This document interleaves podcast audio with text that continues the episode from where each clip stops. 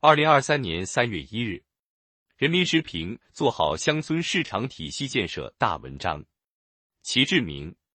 在河北省张北县玉狗梁村，村民只需在手机上一键下单，优质好物就能送到家门口。在江西省鹰潭市余江区，商业综合体、连锁超市、家电大卖场等拔地而起，县乡居民购物更方便了。在重庆市巫山县竹贤乡，依托重庆市供销合作社牵头建设的农村电商综合服务平台，蔬菜实现产销两旺。近年来，随着物流通道更加顺畅，优质商品加速下沉，消费环境日益改善，我国乡村市场活力得到持续有效激发。我国有两千八百多个县级行政区，三点八万多个乡级行政区，县乡人口数量众多。构建新发展格局，把战略基点放在扩大内需上，农村有巨大空间，可以大有作为。数据显示，二零二二年我国农村网络零售额达二点一七万亿元，百分之九十五的建制村实现快递服务覆盖。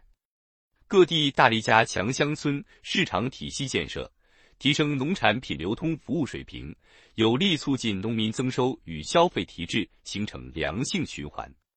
但总体看，县域商业，尤其是村镇商业发展依然滞后，流通梗阻依然存在，商品和服务有效供给依然不足。扩大内需战略规划纲要（二零二二至二零三五年）提出完善乡村市场体系。未来还需围绕完善流通设施、增加优质商品和服务、改进监督管理方式等多下功夫，进一步推动乡村市场扩容升级。商超、便利店等零售终端少，物流配送时效慢，农产品流通网络不健全等，是不少县域地区流通体系的短板，需要完善流通设施，畅通下沉和上行双通道。健全农村现代商贸流通体系，在商业设施上，应当抓紧推进对县城、乡镇和村三级商业设施的三个一批改造升级，满足农民便利消费、就近销售需求。在物流设施上，要加快完善以县级物流节点为核心、乡镇服务站点为骨架、村级末端网点为延伸的县乡村三级物流节点设施体系。完善农村电商配套服务，升级过程中要充分利用数字化、智能化工具，推动农村传统商业企业大规模应用现代信息技术，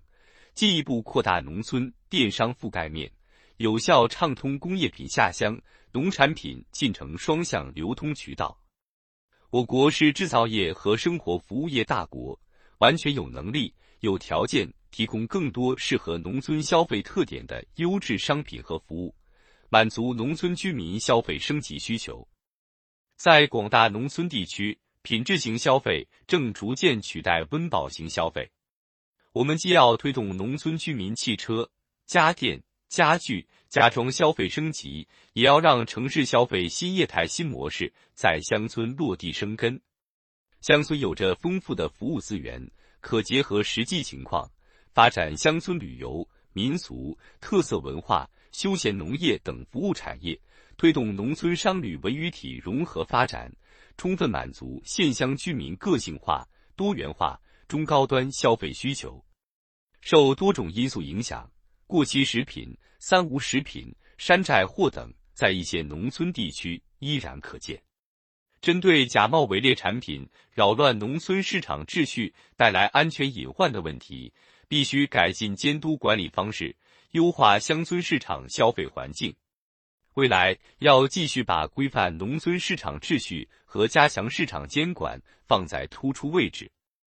全力营造安全放心的农村消费环境。通过充实基层执法力量，加大执法力度，完善城乡联动机制，加强源头治理，严厉打击农村生产经营假冒伪劣商品等违法经营行为。与此同时，要加大宣传力度，推动农村诚信体系建设，加强行业自律，扩内需。最大潜力在农村，建立健全现代乡村市场体系是重要保障。我们必须把有效市场和有为政府结合起来，以渠道下沉和农产品上行为主线，推动资源要素向农村市场倾斜。